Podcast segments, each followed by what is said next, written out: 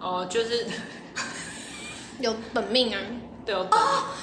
对不起，我不太懂这些专有名词，所以大家可能要解解释一下。所以我觉得待会我们聊的时候，可能要随时进行一个小字典科普。科普。对，对本命这件事情就是说，一个团体里面一定会有很多团员嘛。对，那有的人他就是会有一个特别喜欢哪几个，就像球队里面你也会喜欢哪个球员哦的那种感觉。所以我可以说我的本命是阿信。可以这么说。哦他就是，他就是是。哦，对，好，我们先打个招呼，欢迎大家来到三十平悄悄话，我是阿德，我是大谷。我是一璇。今天是第二集。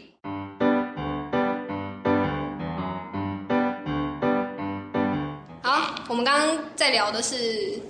追星这件事情，嗯嗯，所以你的本命是 一璇的本命是其实一般来讲，我的那个状况会每个月会换，就像排行榜。但是如果真要说的话，应该还是太严吧。可是这样很好啊，就是等于你会喜欢这个团体很久。对啊，因为你就会每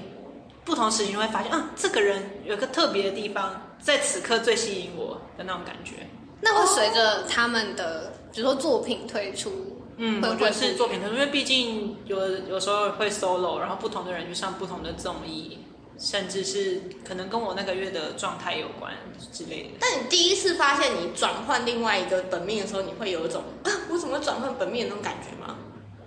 可是我觉得这跟我入坑的状态有关，因为我入坑的呃是跟一个朋友一起入坑的，嗯，然后那一个朋友他其实当时在追少女时代很久，比我久很很早很多，嗯，所以我当时我在问他，因为我一开始会入坑是因为 Tiffany，哦，是，我就会一直觉得我就是最喜欢 Tiffany 的啊，对，就对方就说哦，你到一个阶段，你就会知道说，有时候就是会比较喜欢某一个人啊，这是很合理的。这样，在我追星一开始的时候，我就觉得这件事情是很合理的。啊哦，好酷哦！我其实是第一次听到这样子的概念，因为在舞迷的概念里面，你喜欢阿信，只是会一直喜欢阿信，可能会后面会觉得哦，石头现在变得好成熟、很帅，但还是会回过头来说，我还是最喜欢阿信。我觉得搞不好很多舞迷会是有在换啊。哦，但至少我身边认识的啊都是。嗯，那你们有专有名词是本命一条线之类的吗？就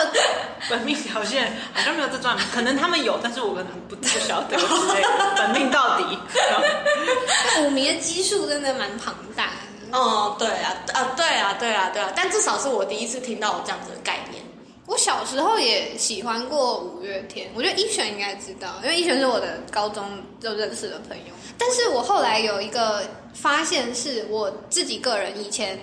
喜欢一个偶像好了，追星一个偶像，以前好像真的是爱他们的作品比较多，哎，就是喜欢他的歌，然后这张专辑很好听，然后那个 MV 很精彩什么的，然后现在的话，好像真的，我如果喜欢一个公众人物，好像是很喜欢他这个人的存在，然后包含他分享的生活啊，然后他的价值观什么的，我都会有兴趣去追踪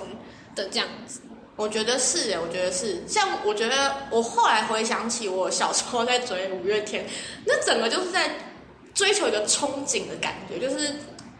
偶像剧看太多。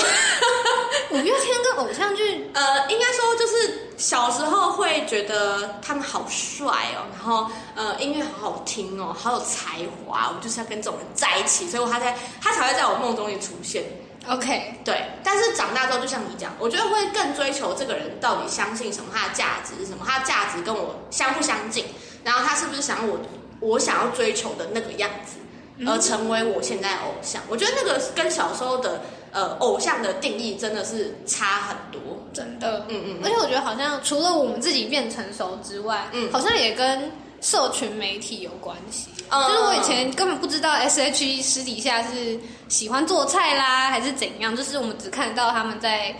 做好作品端出来的那个样子。但因为现在自媒体很很发达嘛，所以我们就都看得到，就是包含我的偶像吃什么当早餐什么的这种事情，我都会知道。嗯嗯嗯嗯就是距离感好像拉近了。可我觉得这跟你可能这个偶像他一出来，他做什么样的设定有关系。有的人他就是他吸引粉丝的出发点，他是以男友或者女友设定。啊有的有的偶像他就是不不会以这样子的方式去进行一个设定，所以可能要看当时出来的设定是怎么样。就像我们有讨论到说，粉丝是以什么样的心态去迷上、去犯上这个偶像嘛？那有的人一定会想说，哦，好想要他当我的男朋友、女朋友。那有的人就是像我们刚刚提到的那个心态是。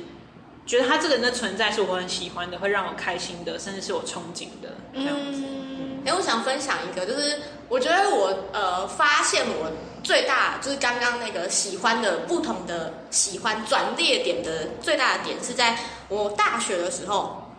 因为我在学校打工，然后我呃一起打工的一个学妹，就是大概小小我一岁而已，然后她非常非常喜欢 Super Junior，然后。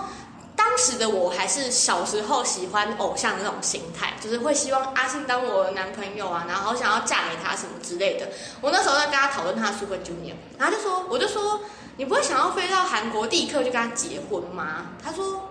不会耶。我就当下吓到，我想说，你这么喜欢他，你怎么会不想要跟他结婚？对，当时的呃想法是这样，很冲击。然后他就说，我为什么要跟他结婚？他可能也很憧憬，对，在讲什么东西？为什么要跟他结婚？对，然后我当下才立刻转换到说，哦，其实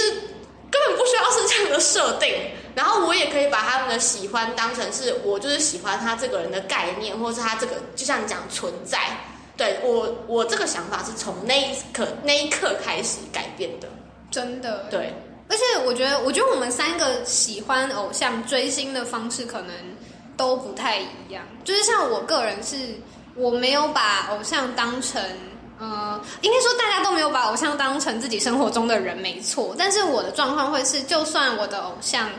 在我隔壁桌吃饭好了，我也不会想要说，哎，你好，我是你的粉丝，我很喜欢你，可不可以拍照？就是我会觉得，哦，他就是存在在那边，然后我很喜欢他。推出的公开的各种东西，但我没有觉得我个人跟他个人要有关联，就是对我来说，偶像是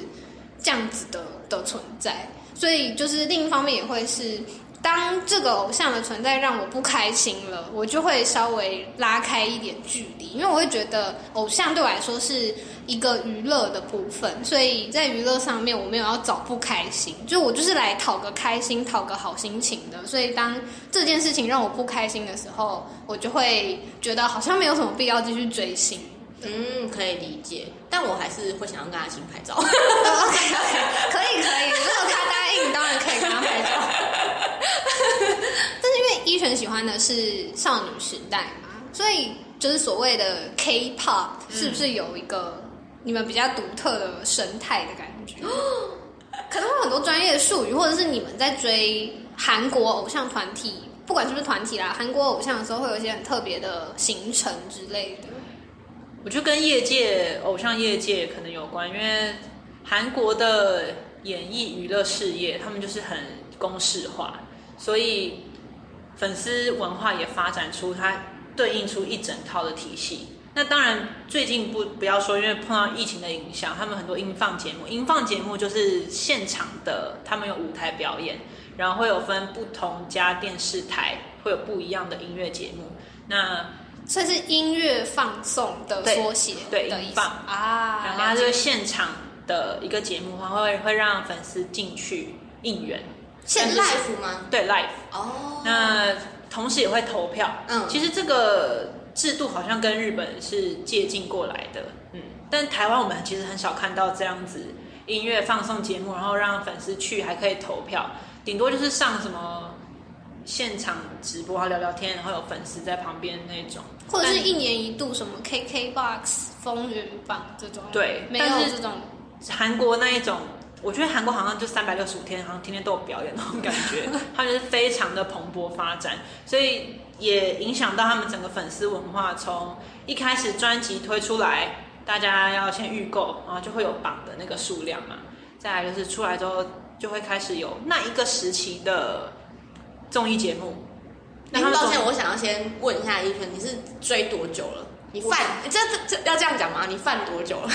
专业可以可以。我呢，我还要去查。我说，二零一四年二月二十八号，这也精确八年多了。八年多，没错，八年多。然后那一年就是少女时代的，我这样讲，全盛时期吗？不，不算是，但是是应该是一个很多灾难的一年。哦因为就是有灾很就是爆出恋情啊，因为爆出恋情一定会影响到整个团的状况。嗯，然后再来就是 Jessica 的退团，也在那一那一年。你竟然是从那个时候开始，但是我在那之前就喜欢上少女时代，所以我就跟我朋友说，哎、我连犯一个团团体都多灾多难，这样，然后就一直到现在。所以你不是在他们在台湾最红的那个时期开始犯？不是，而且我以前老实说，我就是我大打脸我自己，我以前还蛮仇韩的，然后后来就是因为 这好有故事性哦。有到仇韩吗？我只记得怡璇在高中的时候，因为我们都是吉他社的，然后我记得他喜欢的音乐就还蛮外国团体、西洋乐团的这个风格。是我喜欢的乐曲乐风一直都是那类的，什么摇滚啊，青那时候青少年摇滚啊。但对于韩国的各种娱乐、电影什么，我完全一概不了解。然后我也是不会有想要兴趣主动去知道。然后我刚刚提到那个找我很多的那个朋友，他高中的时候就非常喜欢少女时代，所以说我们会吃饭，他会带其中一个成员的扇子在那边扇风。我说怎么回事？怎么这人那么像大叔这样子？一个女高中生怎么会？我就想说，一个女高中生怎么会喜欢女团？哦，那种很狭隘的那个想象。嗯，然后再来就是媒体的渲染啊，然后说什么他们说孔子是韩国人，或是荒唐，嗯那种所以就导致我其实不太喜欢韩国人，嗯然后也觉得那时候觉得韩国的娱乐文化是比较。它就是复制再复制，它没有没有什么质感，我没有很喜欢那个时候啦。嗯，但是直到我真的那时候因为荷尔蒙的关系，就去 犯了那个少女时代。因为很想跟这位朋友有一样的兴趣。没错，这就是我入坑的原因，就是因为那时候高中毕业了，然后就觉得跟这个朋友有有一段时间没有联络。那刚好那时候少女台就是推出了新歌，那一首歌叫 Mr. Mr，就趁机打歌，有没有？然后说好，那我就看完那个 MV 之后，找个话题跟那个朋友聊天，我觉得你真的是跨出一大步哎。就我就这样就聊就聊起来。嗯。我就看了那个 MV 之后，就很喜欢 Tiffany，因为这个女太美丽了吧，女神这样。了解，然后就问他，可是我那时候还我还分我真的分不清楚谁是谁，我就问他，哎、这个是谁呀、他就说，来，我告诉你，他就很热心，觉得这个人终于要入坑了，嗯，然后就我们就开始聊天，然后你是真的喜欢上了。后来是真的喜欢上，我们就真的是每天聊天，然后因为他们回归的时候一定会有很多新的动态嘛，比如说新的宣传图、新的舞台，我们每天就会分享今天的舞台的亮点是什么，然后可能一个礼拜过去说，可不可以排名你喜欢的舞台的前五名这样子，好认真。很认真去聊，但这真的是追星很开心的一个部分。嗯就有一个人可以跟你一起分享作品怎么样啊，谁今天好可爱那个 moment 这样子。我觉得这跟台湾的真的是差好多哦，因为五月天不可能每天都出现。因为他们是一个韩国啦，是一个产业链，嗯很完整这样。嗯嗯，这真的是完全跟台湾生态完全不一样。嗯，当时想要看阿信的动态是完全看不到的。他有个部落格，很久以前，哦，真的？我 我就跟你说，我以前也很喜欢五月天，他还在无名还是匹克邦的时候，他有个部落格。哇，我不配称为五迷。我喜欢五月天，好像是我高中喜欢上五月天，但是五月天应该是以我们年纪来说，应该是我们国小的时候开始。呃有冒出头来这样，然后我是高中喜欢上，所以我是从回去把他们的第一张专辑买回来，然后慢慢买买到，我记得应该是《为爱而生》这张专辑，然后哦。后面应该就比较不熟了。然后我最喜欢的那个音乐，他们的音乐就大概是蓝色时期那三张，哦，对，所以后来近年近两年还三年，他们有办一场有点像是妇科演唱会，就是他们的要演唱的歌曲都是那三张蓝色专辑的。然后那张那一次的演唱会，大谷就有帮我抢到票耶对，然后我就去看了我生平第一场五月天的演唱会。但我真的相信五月天的票应该是比少女时代好抢很多。你有看过他们演唱会吗？你说少女时代演唱会有，是飞到韩国去，虽然韩国没有，但是在是台湾本地就是大抢特抢。我有一次召集了四十个朋友帮我抢票。四十个太夸张了吧？你就是要闹人打架的感觉。是，然后我就是说，哎，你还记得我以前帮你什么什么？你 把自自己一生的人情全部卖完，没错，因为我平常也很帮他们抢票啊，这个抢票互助网。四十个很夸张，但是就是还是只有抢到一组，因为他们来台开演唱会大概只有就是一次三天嘛，这样。那我我的就是能看多少天就是看多少天那种心情。毕竟他们难得来台湾，，对，哦，嗯哎、我刚刚讲到那个 Super Junior 那个学妹，她是几乎每年都会飞韩国，嗯可能飞了为了 Super Junior 的演唱会，会会飞三到四次，嗯，直接飞到韩国去帮他们应援。我觉得这件事情很有毅力。韩韩呃喜欢韩团的好像蛮多的，当然有少女时代的社群里面看到蛮多人会这样做的，那你怎么没有想到这样？也有想哎、但是我在喜欢最喜欢的时候，学生时期还没有那一个经济能力。哦然后等到我比较有这个经济能力的时候，他们的活动也比较少了。哦然后再来没多久就疫情了。哦哦，也是对哎、对那我想问怡璇，你去参加演唱会，你要做什么准备？因为我听说韩国偶像有一个很特殊的文化叫应援，没错，对对对，就是应援分两种，一个就是后台要送什么礼物嘛，那个另当别论是有一个所谓的有一个团体，那那个应援的团体是每一次它是专案型建立的，所以每一次的那个演唱会会负责那个应援活动的团体团队是不一样的。那谁抢得到这个负责的资格？这个我不太晓得，可能有他们的秘辛。我一直以为会是呃，他们来台湾成立一个官方的粉丝的呃团体之类的，然后他们要缴钱入会，然后由他们来负责他们的应援，所以不是这样子。在韩国有所谓的官方的粉丝团，嗯要缴钱没错，嗯可是他们在台湾好像没有这一个东西，所以台湾都是自发性的，自发性，的。然后去抢标这个演唱会的负责团体这样。可以这么说，可是那个后援的团也有分大或小。我相信小的可能他们要去送东西进去，一定也收得到。嗯只是我们平常在划那个资讯的时候，一定会关注到那个最大的，我们就觉得我们的钱是给指比较指，标性。对对对，给指标性的。那我还有另外一个问题，那既然都是支持同一个团体，那为什么不直接变成合并成一个最大的那个应援团就好？就像台湾很多政党都是为台湾好，但是他们可能理念不太一样，啊，是一样哇，那好好精确哦！可以理因为他解。们可能里面因为饭圈混久，大家一定彼此熟识，那他们可能里面自己有一些人的理念不太一样。嗯嗯嗯嗯我我的揣测是这样子。所以你会准备礼物交给这些应援的组织，我个人都是付钱啦，因为老实说，我觉得他们可能会，老实说，我觉得 idol 没有缺什么在物质上，嗯所以他们比较想要的，我们想要提供的是一个惊喜感的营造，嗯所以我就可能给一些钱，然后让那个惊喜能够更棒一点。我的想法是这样子。惊喜会是什么样？像有一次，除了买食物，台湾食物那是很基本，有一次他们就定制了一个夹娃娃机，啊然后里面就会有每个成员喜欢不一样的东西可以玩，然后让他们在后台后台玩。啊，然后有一次是定制了一个小的车子跟摩托车，是真的可以发动的那一种，然后给也是给他们当礼物这样子。对，听说台湾的应援文化在亚洲的来说，那个礼物是做的很有创意的。哦，对，这是其中一个部分。另外一个部分就是在演唱会表演的过程当中的应援的方式。那这有分两个，一个是歌曲的，歌曲的时候就是在唱的时候，他唱的时候不是有一些间奏或是空档嘛？嗯我们要加入什么“受牛西对沙拉黑”那种。嗯嗯嗯，少女时代我爱你，对，那个的话，那个就是官方的，那是全世界统一的。哦，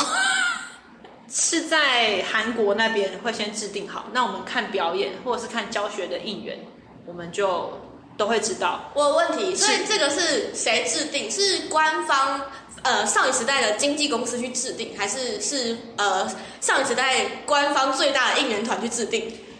以前的年代嗯不会有官方制定，但是就会有一个，我想也是类似官方的粉丝嗯团嗯会去有一套出来，就是最有指标性的，嗯大家就会跟着他们去做这样。但是现在好像会由公司或是由官方那边去指定，所以会由粉丝呃会有 idol 自己录录影，哦这样可能更有互动感吧，嗯粉丝可能看到更开心。哦，好酷哦！追星文化的蓬勃发展到现在，因为我现在算是佛系追星，所以我也不太 catch 到最新的那个状况。但是我们那个年代是这样子，那我还有另外一个问题，就是是在你最疯最迷的那个时那个时期，他一出新歌，你最快可以多多久时间可以学完一首歌应援？但一天一两天就没问题，因为你就会一直听那个歌啊，因为我们要冲那个点阅率嘛，哦，我就一直听那个歌。那你听那个歌歌的过程，就是舞台表演啦。你听那个舞台表演的过程当中，你会不断的听那个应援的应援的。声音。哦，所以是韩国那边会先有舞台表演，然后当地韩国的粉丝就会有应援的。，对，那歌曲之外还有哪一个应援？呃，演唱会当时的话，尾巴或是场中都会有个类似牌子，或者是什么设纸飞机不一样的。你说从观众席射纸飞机到台上给偶像，对啊，或者是让整个场那要飞很远欸不会，他就只是想要让一个，比如说，比如说应援色是粉红色的，嗯你用一个粉红色的纸，然后可能射到舞台上或是射哪边啊，但是里面应应援纸里面会写一些话，所以会基本上会希望说把那个想给 idol 的画射给他看这样他。从来没有人射到就是身体吗？出这个生他这里他是手劲多大？是会会流血吗？不是，因为在摇滚区应该是很接近那个啊、他们的距离。应该还是会射到他们啦。在这个行业久了，一定也会知道说接下来会有什么样的哦，就主办单位可能事前会跟他讲说，会有一些纸飞机活动。只我不知道是不是会提前跟他说，但是因为这一个也算是应援，你嗯、呃应该说韩星在各个国家办演唱会，不太不太有可能是没有应援活动的，啊嗯，只是每个国家的应援活动不太一样。那台湾的话，就是我们会有字卡牌子，那这个我们在刚进场的时候，我们的座位上都会放一张纸，那个纸上就会有说今天的应援活动。教学教学。那甚至有的是前几周，他们就会先录影放到网络上，要大家先练习。他真的很认真在当追星族，真的，我觉得舞迷自叹不如。就不不同文化。对啊，对对对对对嗯，我觉得是不同文化，就是我们不能输，我们不能输其他国家的那种感觉。哦，你们会有比较心态。可是那个比较心态是良性竞良性，争，说他们好棒哦，好可爱哦，我们也要这样，我们也要让偶像哭的那种感觉。好可爱哦！原来是原来哦，我也我一直以为这种比较心态是，哼，我们就是比较强。不，我们至少我个人觉得，他们比如说我在看韩呃泰国的应援，嗯嗯我觉得好可爱哦，好厉害哦，我就觉得你看到哪一个是觉得我们呃比我们好很多的那个应援？我想分享一个，为什么是我分享？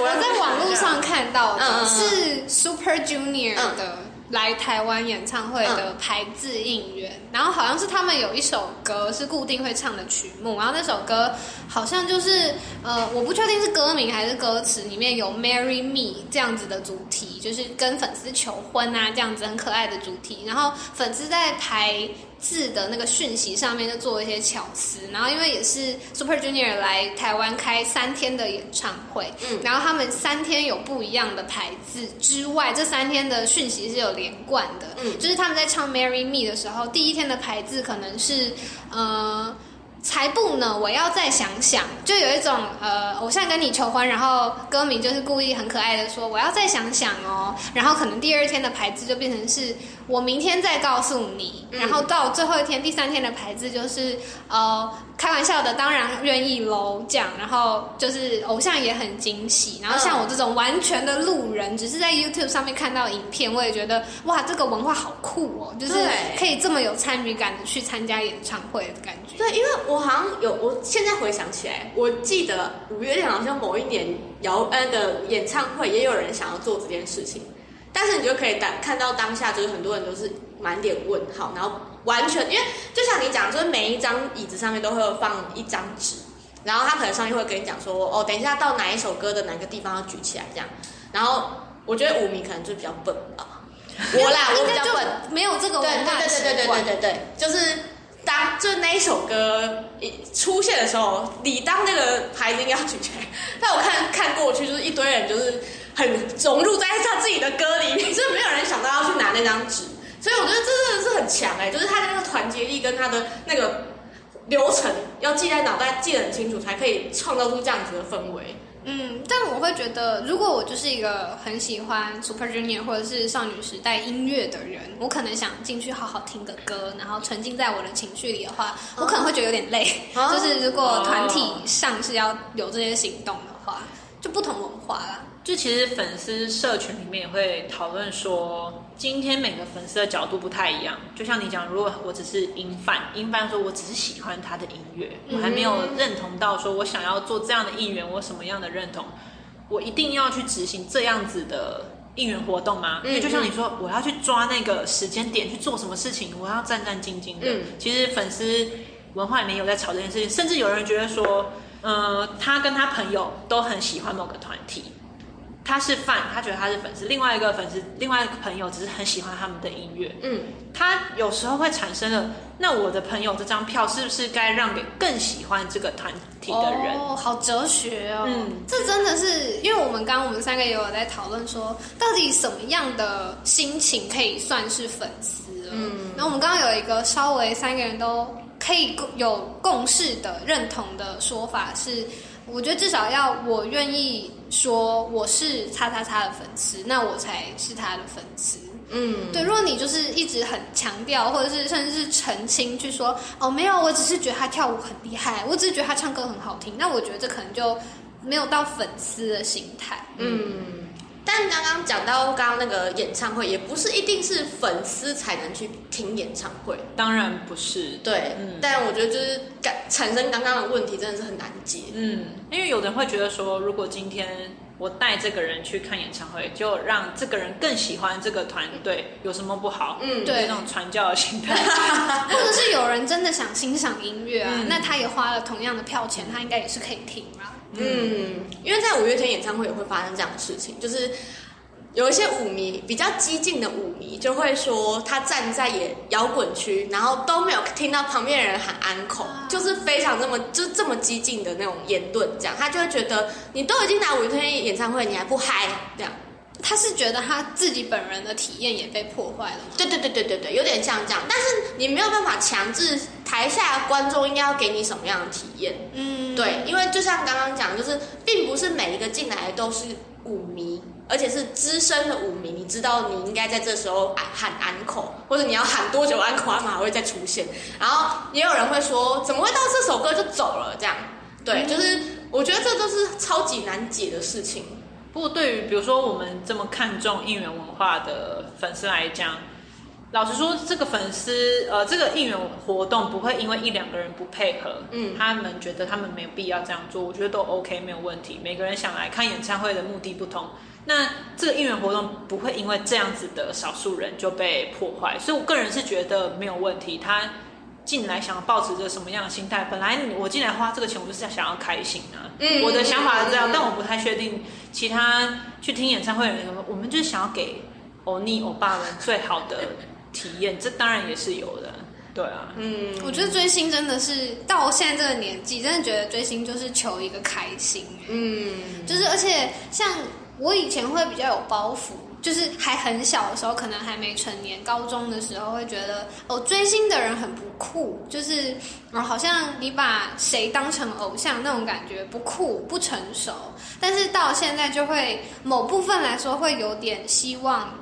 别人知道我在追什么星，然后我会觉得这种在某件事情上面不理性的感觉才是酷的，就是有一种。呃，我不在乎别人的目光哦，我就是很喜欢朱云豪哦的 的。by the way，朱云豪是一个篮球员，这样就是我觉得这个好像跟我以前的想法是相反的。不过不理性的追星这件事情，我们先称之为不理性的追星，就是你对于一个 idol 有一个热情在，在不是粉丝的人的眼里，就觉得你怎么会为了一个人这么，你说痴狂也好，他怎么能影响你的情绪这么多？他明明是别的国家的人呢，就会设定为这不是一个应该有的生活，好的生活样子。可是其实对于呃粉丝而言，这就是他们生活的一部分，所以这就是在生活当中。真的。嗯而且我觉得在现在这种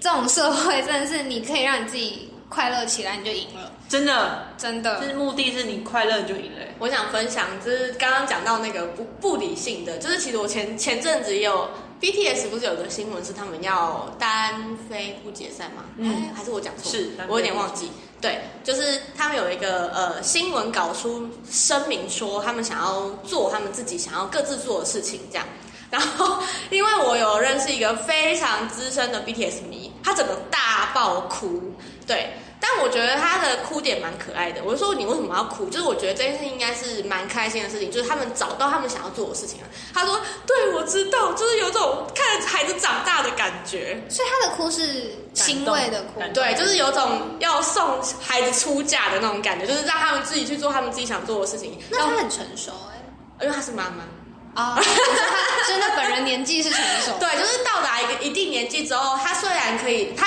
他也是追星族之一，但是就是心境会是完全不一样的。嗯，对，然后我打个岔补充，就是 BTS 迷的粉丝名叫做 ARMY，哦，然后少女时代的粉丝名叫做 So One，就是我觉得这个取名的文化也蛮可爱的。哦，他们会有一个有一点点有关联的名词，嗯。然后代表粉丝跟偶像这样，就有一种我是你专属的存在的、嗯的那种感觉。那 Super Junior 是叫什么？好像叫 ELF，哦，Elf 是不是？嗯哦哦，在台湾就是真的就没有这样子。就我觉得在台湾好像只有五月天会有演演唱会有一样的颜色是蓝色，S.H.E 好像就没有。那苏打绿是不是绿色？我不知道，开始在乱讲。我只知道五月天有那个技术可以统一荧光棒颜色，嗯如果你买官方的荧光棒。对对对。他们都对，我觉得那个也很好看，嗯。那个已经就算不是粉丝，你参加他的演唱会，你也会有很好的看表演的体验，而且你会觉得你是参与在其中。对，因为那个海就是荧光棒海颜色，还会跟他们舞台设计的灯光有呼应，然后跟这首歌的温度。对对对，我觉得那是很值得去一次啊，不管你是不是粉丝。耶！对，这一生可以去一次，如果你抢到票的话。对，就是你在当下会成为表演的一部分。嗯，对嗯，很有趣。嗯不过我听就是也是听自己偶像分享啊，他们会分享说去不同国家嗯表演啊，或者像台亚洲这边的话，就是蛮就是我刚刚说应援文化。不过像是美呃美国那边啊，比较洋派的做法，就是他们会在底下跟着跳舞，那也很好玩呢、就是整个他说气氛是不一样的，但是也是开心的。但是即使是追星，还是有很大的差异。嗯然后会跳舞啊，像日本就非常喜欢 cosplay，、就是歌迷会 cosplay 成不一样时期的打歌服、去听演好认唱会。真我哦！觉得我会愿意为了看 cosplay 而去日本的演唱会、对啊，就是想看这个盛况的感觉。嗯，我觉得歌迷的那一个态度，其实也是演唱会其中一个元素。对，嗯，好酷哦！真的是在演唱会里面可以看到很多不同文化。我记得我几年前去看 Ed Sheeran 的演唱会，对，然后我印象超深刻，因为 Ed Sheeran 在呃那个演唱会中间在讲话的时候，他就说：“我觉得台湾歌迷好冷静，嗯，好像德国歌迷。”直接开臭哎、对，就是他说，可能在国外，我觉得是语言的关系啊，可能就没有办法像唱国文歌就是这么顺，然后可以跟着 Sheeran 一起唱。而且 Ed Sheeran 的演唱，就他表演是，他拿着一把吉他，然后唱，我觉得比唱的速，就是速度比他原本专辑还更快，所以就是会很难让台湾不是母语人士的人，就是跟着他一起唱，可能就没有办法那么嗨。然后，但是我们当然是还是听得很开心。对，那他他以 a s h e r a n 的讲法来看的话，应该是他在别的国家，可能是英语为母语人士的国家，他们就会很嗨，然后在台湾就是他就说我们台湾人很很冷静。可是英语为母语人士的国家也没几个啊，大家都有自己的语言。可是身为歌迷应该是会唱的吧？会唱会唱，我觉得搞不好啦，我没有我没有要质疑他的意思，但我觉得搞不好大家想听他唱啊。哦如果我听 Ed Sheeran 的话，我可能会想专心听、欸。嗯嗯，就是而且还有一个是，比如说快歌，有时候想要站起来。他说国外的话，像美国那边，大家就站起来，他没在管后面人看不看。哦可是台湾站起来的话，真的会有时候会碰到，哎、我看不到哎、对这样子。对，这这也是。对，我在有时候看国外演唱会的影片的时候，还会看到有人会把人扛在肩上，我就觉得天哪，你在这边真的是会被台湾人打哎、是真的真的会，因为真的看不到，真的风气不太一样，对会出现的画面不太一样。对，会看不到，我会超生气。就是我花了三千块进来，我看你的屁股看了一整场。对，白的味大骨比较娇小一点啊。我这样，我突然想到，我人生参加的第一场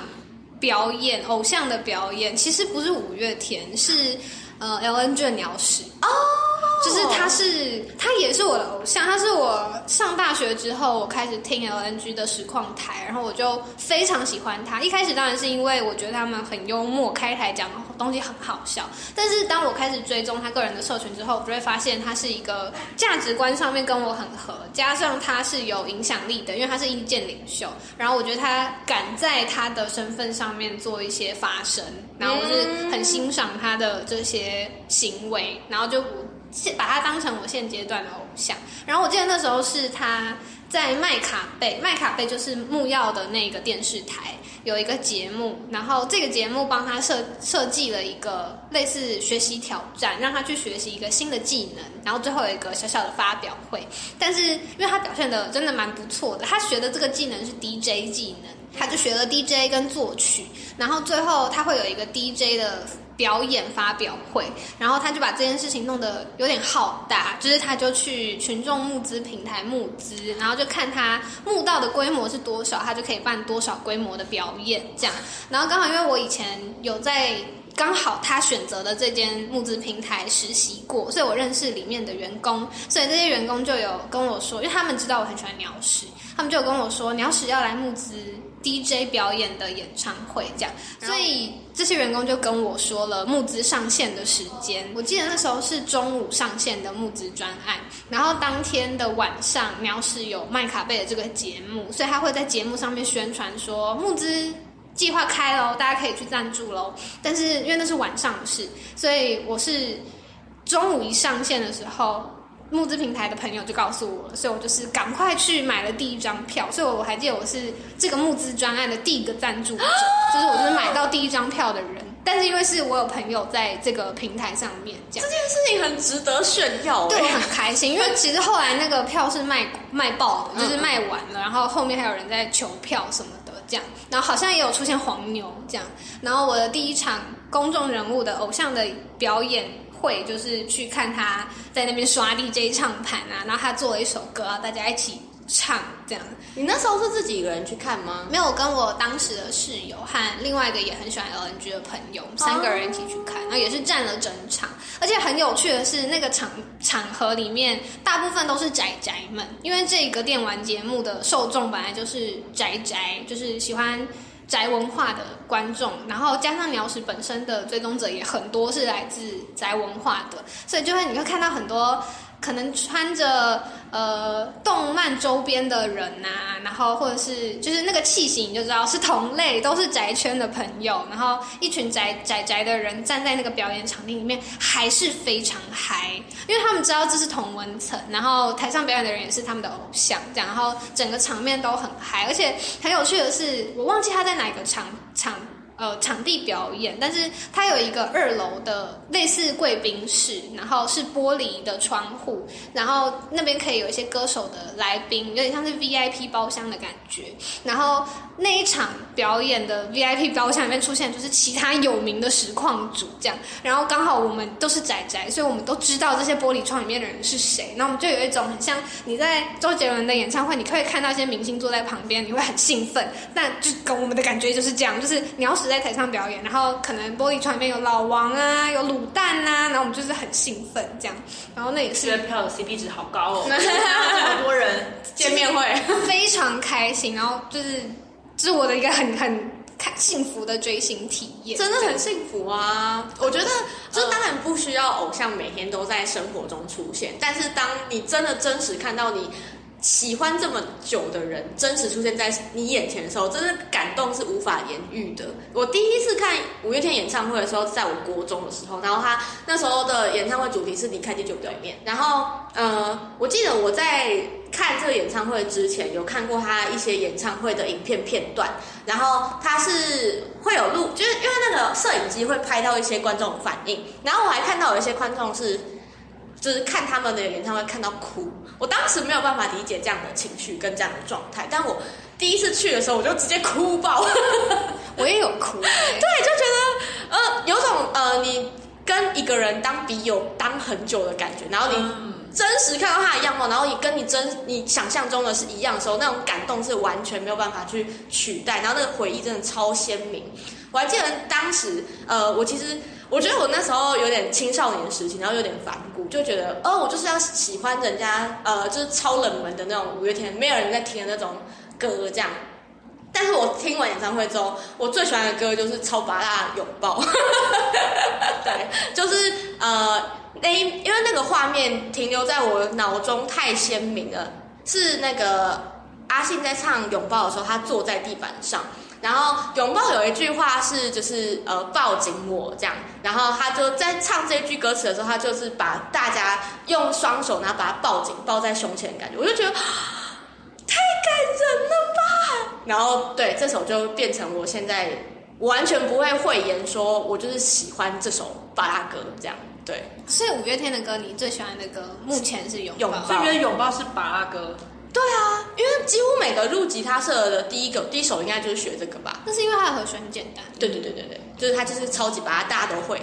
对，就是我不会讲说我会喜欢那种很冷门啊，你不懂啊，你喜欢五月天才会懂的那种歌。哦对对对对，我那时候听五月天演唱会哭，是他唱了一首也是我最喜欢的歌，嗯然后可是我的情绪会是这首歌承载我很多以前开心不开心的回忆，然后我终于听到一次现场，然后这么大的音响，然后整个。气氛沉浸在这首歌里面，有一种哦，我终于走到这首歌里面了的的感觉，然后就当下大爆哭。而且我还记得我那时候重感冒，就是好像是跨年，他们不是都在年年底到跨年这段时间办演唱会，疫情前的时候，然后大谷帮我抢到好像是一月一号的演唱会场次，然后我在跨年的时候就是玩到一个大发烧，疫情前大家不要紧张，疫情前然后大发烧这样，然后就是重感冒，几乎没有声音，然后跟我的一个朋友一起去看演唱会，然后我朋友就说：“你这样的状况有办法跟着大合唱吗？”我说：“不行，所以我一定要把我的声音留到我最喜欢的那首歌，那首歌。”我一定要唱到，我只能唱这首歌。结果这首歌哦，那首歌就是反而，就是我当时最喜欢的歌。然后反而就音乐下，我就开始哭，然后哭完我就开始跟着唱，然后唱完之后，我就把接下来演唱会的每一首歌都唱完。所以我回家好像烧瞎了两三天，太开心了。我觉得演唱会当下情的那个氛围真的是太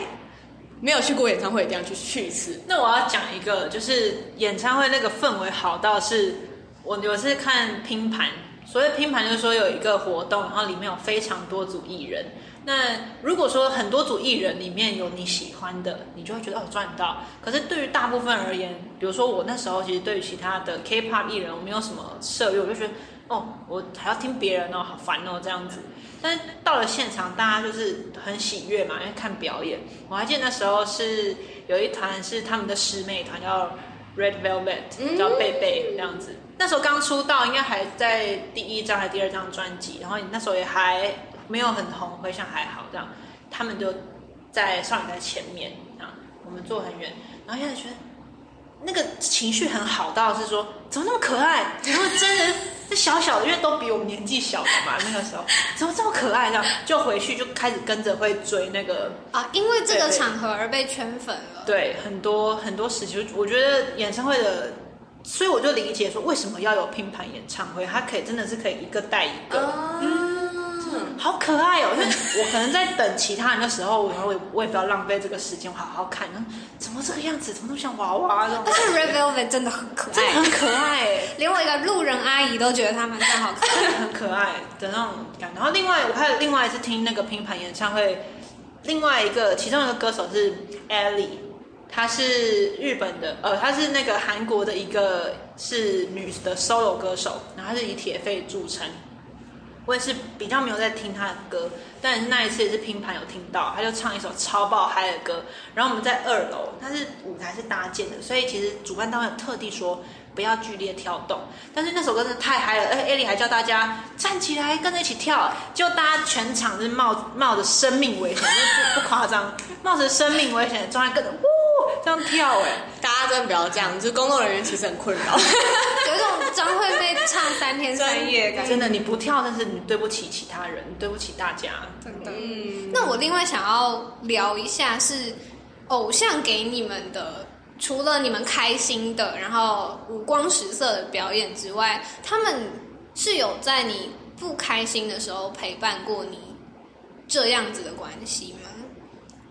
我先讲我自己的好了，因为像我刚刚有说，我现在很喜欢的球星啊，因为我喜欢篮球，或者是泰国 BL 剧，我是一个资深的腐女这样，然后再来的话，可能就是实况主这种比较贴近我们生活的网络的 KOL 这样，然后像呃 LNG 他们就是一个实况团体，然后他们的实况也都是在闲聊他们人生发生了什么事情这样，然后我记得。呃，因为他们的风格就是讲干话，很好笑，然后有时候会讲一些社会议题这样。然后，呃，我记得鸟屎曾经分享过，呃，我当初听到这一集实况的时候，我也是就这样听过去，觉得很好笑。就是他分享过他小时候还没有很懂事的时候，参加了家里长辈的丧礼，然后他可能出了很多糗啊，就是可能他。突然就觉得参加丧礼应该是要穿白色，没错吧？所以他就穿了白色回老家，结果发现所有的亲戚、所有同辈长辈都穿了黑色，然后他又是长孙，所以他。祭拜什么流程都要站在正中间。他那时候就说：“我觉得我很像一颗臼齿，然后蛀牙，然后这张照片就是反白变成默片，然后就是就是我这样，我就是中间那个蛀牙这样。然后反正他就是啊，他还有讲到说，比如说他拿着香，因为他是长孙，然后他拿着香，爸爸开车，然后要慢慢的从可能殡仪馆或者哪个地方开回家，然后这个用意是用那个香灰引着奶奶回家的这个概念。然后但是他说他那时候第一次做到。自动开关车窗的车，以前都是手摇的车窗。然后他说，呃，那时候车上另一个长辈就说，哎，那个。开那个窗有点开太大了，怕香灰飞得太快，奶奶会找不到路，所以呃，你把那个车窗关小一点。然后那时候小小的鸟屎就很紧张，想说我要害奶奶找不到路，所以他就赶快把车窗关起来。但是他就按到那个一按就会关到底的那个按钮，他就把那根香夹断。然后他说，全车只有开着车的爸爸发现。他自己知道，后面的长辈都没有发现。他说他爸就给他一个眼神，就是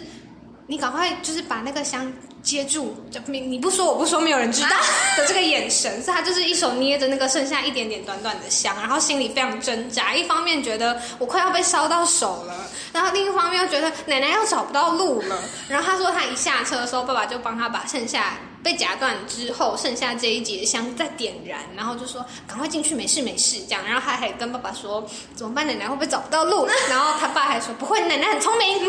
就是用一个很诙谐，然后大家可能都有过类似经验的方式去描述丧礼这件事情。然后我当初听到也是觉得很好笑、很开心的一集，但是到后来我自己家里有亲人过世的时候。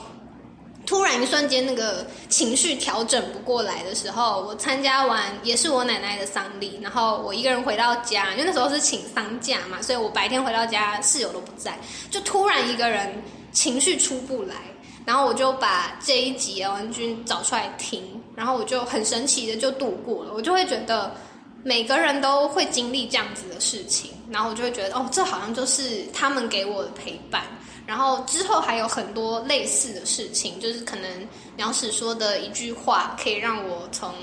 因为我本身就已经喜欢他了，我对他就有一个偶像的滤镜，所以他讲出来一些安慰的话，会对我来说特别有力，然后特别听得进去。所以我觉得对我来说，偶像还有一个很重要的存在价值是在这一块上面。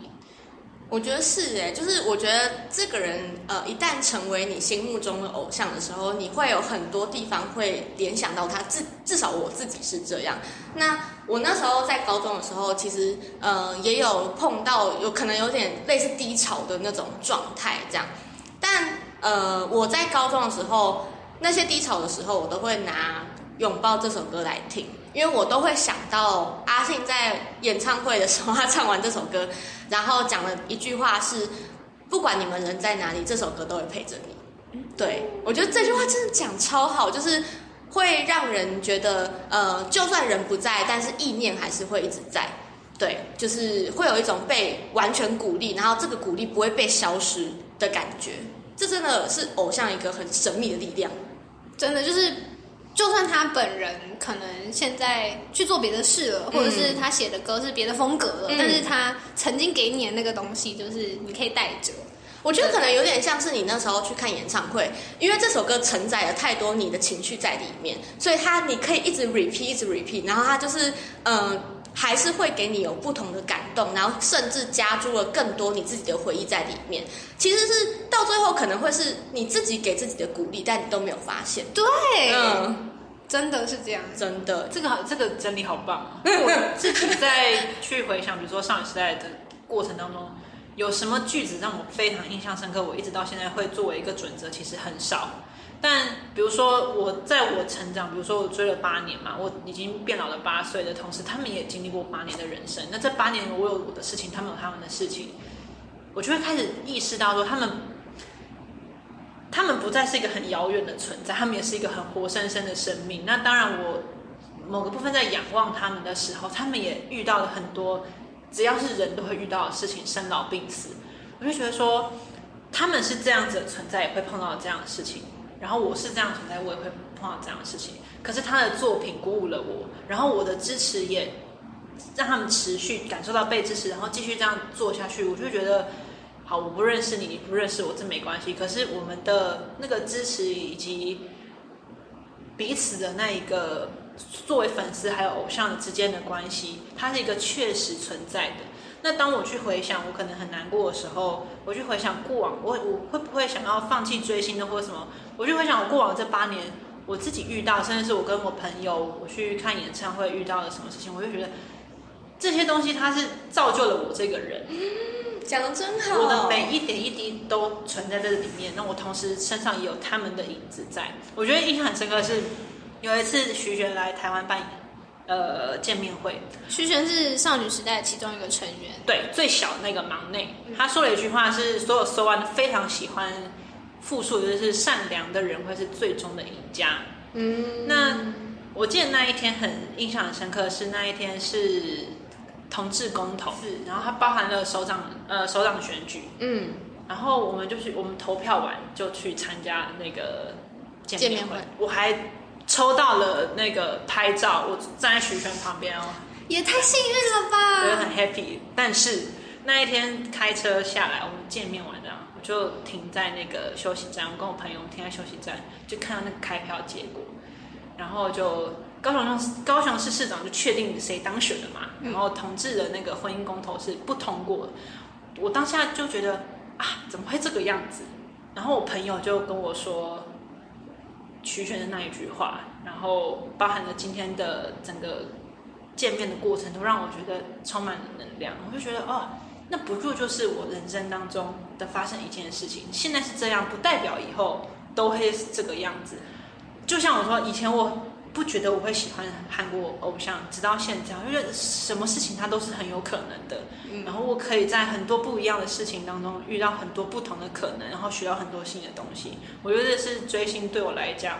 很重要也很深刻，直到我现在我都觉得我都受益于他的一个感想。天哪，好感人，我快哭了。我很爱哭，你们以后就会知道。真的哎，就是让你可以打起精神，让你可以快乐，那这东西就是好的。嗯，我我突然想聊一个，这可能如果超时可以剪掉，但是我觉得我跟怡璇聊过一个很好笑的是，对于偶像交往另外一半的心情，因为有些粉丝是不能接受，那可能就回到像最前面讲的，如果你的经营人设是男友感、女友感，你卖的是恋爱关系这样的话，你的粉丝可能会对此有反弹。但是没有当过这个类型的偶像的粉丝，所以我没有理解过这件事情。我觉得五月天可能没办法聊这件事，因为他们可能没有想要有这样的形象。对他们也不是经营男友感、女友感的。对，可能会是韩，我觉得韩团可能会比较重视这个东西。不即使不是经历经营男友女友感，像你刚刚说，但我刚刚说，你一开始会保持着好想跟阿信结婚那个，就是即使他没有经营这样，粉丝他自己要以什么角度入坑，还是在粉丝自己本身哦，的自由。粉丝投射的那对个，对，韩团的话，这个问题还蛮严重的，因为一来是你你男友感、女友感的经营是让人家最快能够入坑的。二来是你粉丝普遍年纪比较小的话，比较容易会有这样的状态产生。包含我自己一开始我是大学期间入坑的嘛，我听到他们谈恋爱的时候，还是觉得哦谈恋爱了，可是我不会觉得怎么不是我那种感觉，嗯会觉得有一种失落感是确实的。但直到现在，我现在这个年纪，我要是听到他们结婚、男女朋友，甚至是要有小朋友，我都觉得很棒啊，很开心。那这就是好，他们的人生，他们很开心，我也会很开心。真的，但我觉得那时候，那时候泰妍跟伯贤，伯贤也是，也伯贤是 EXO 的一员，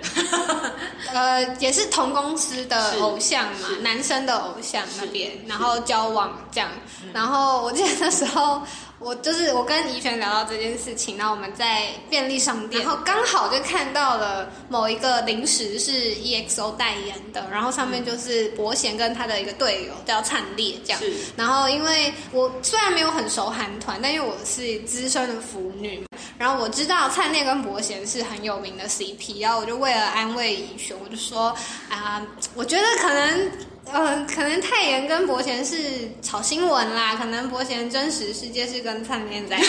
这样，然后怡璇就是一个对，我真的很欣慰。他的那声 对真的让我觉得我说的好像是真的一样。你要怎么放开恋爱感？Podcaster 要怎么放开恋爱感好像？Hello，宝贝，今天这样吗？要怎么放？我觉得你刚刚你刚刚那有点太不尊重了，不尊重。就是不是应该是要那种开心看到你，开心今天与你见面。好好，算了，我们不是这个专业的。好啊，那今天先就讲。今天留给大家，就是大家觉得恋爱感的那个 Podcaster 要怎么制作好了。好啊，这真的很难。大家有没有想要有没有期待恋爱感的 podcaster？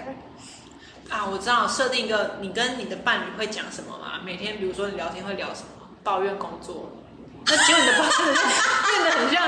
一个人自言自语，好悲伤哦。而且还要抱怨工作，还不会有 feedback。那可是如果是男友感的 podcast 的话，就是在敷衍啊，就是等于是我跟他抱怨，然后那个 podcast 就是说，哦哦是啊哦，那你有跟你主管讲吗？哦哦，这样多喝热水哦。就是只有拍第一多喝热水，然后就超真实男友感这样。月经期月经期男友感。对对，会摔烂，的会摔烂手机。我们太真实，没办法，对，不是这种恋爱感。不行。好啦，今天今天先这样。好，拜拜拜拜。